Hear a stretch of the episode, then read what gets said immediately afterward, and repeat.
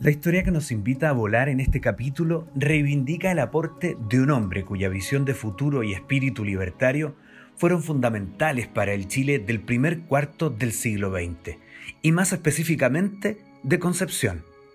Es la historia de Virginio Gómez, cuyo reconocimiento lamentablemente partió muy tarde, varias décadas después de su muerte. Incluso hay destacados historiadores que dicen que la deuda aún es grande y no se le ha dado el reconocimiento que merece. Hay al menos cuatro ciudades importantes en la vida de Virginio Gómez González.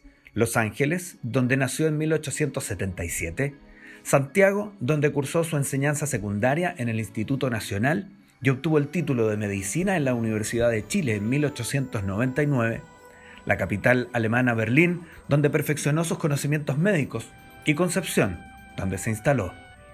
Fue en 1916 que llegó a la capital del Biobío.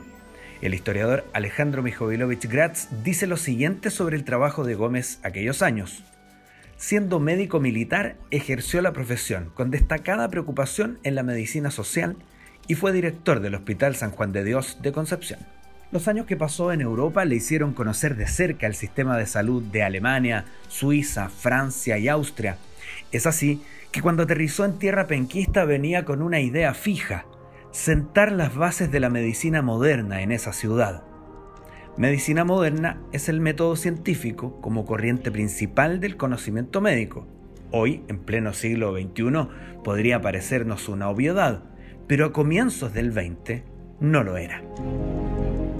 Virginio Gómez estaba convencido de que ese cambio de paradigma no era posible si la ciudad no tenía una universidad propia, que formara médicos al alero de un hospital clínico. Se propuso conseguir ambas cosas. Habían pasado apenas unos meses desde su retorno definitivo a Concepción y convocó a comerciantes, industriales y profesionales para convencerles de la necesidad de crear un hospital y una universidad. Esa reunión fue el 17 de enero de 1917.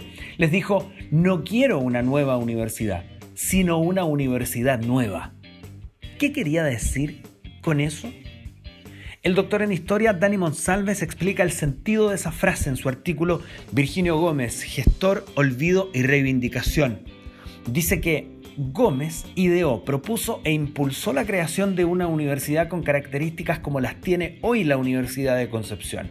Pensaba en instituir no una nueva universidad, sino más bien una universidad nueva, que fuera distinta a las existentes, no solo en cuanto a sus valores, principios y objetivos, sino también en su no dependencia del Estado o los políticos de turno, señala Monsalves. El historiador, respaldado en investigaciones del profesor Arnoldo Pacheco Silva, dice que Virginio Gómez debiese ser reconocido como el gran fundador de la Universidad de Concepción, porque hoy dicha casa de estudios, cuyo principal valor es el desarrollo libre, encarna todo lo que él proponía en su tiempo.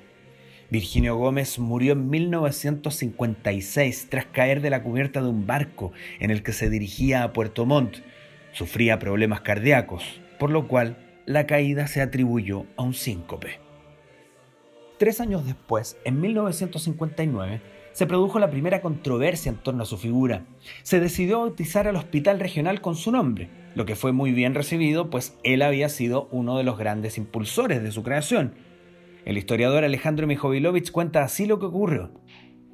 Muy merecidamente se había dado su nombre al hospital, pese a haberse anunciado la ceremonia correspondiente para el 3 de diciembre de ese año y a la cual asistiría el ministro del Interior, doctor Sotero del Río, se suspendió sin explicaciones. Este hecho fue calificado como insólito.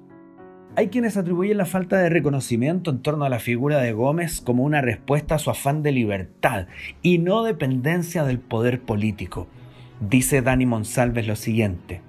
Como suele ocurrir con los transgresores o visionarios, su decisión trajo consecuencias, permanecer invisibilizado o al margen del poder. A fines de los 70, el decano de la Facultad de Odontología de la Universidad de Concepción, René Lubel calificó al fallecido médico como el gran olvidado. En adelante se reparó parte de esa deuda, bautizando calles y algunos edificios universitarios con su nombre. Y en 1989, con la creación del Instituto Profesional Virginio Gómez.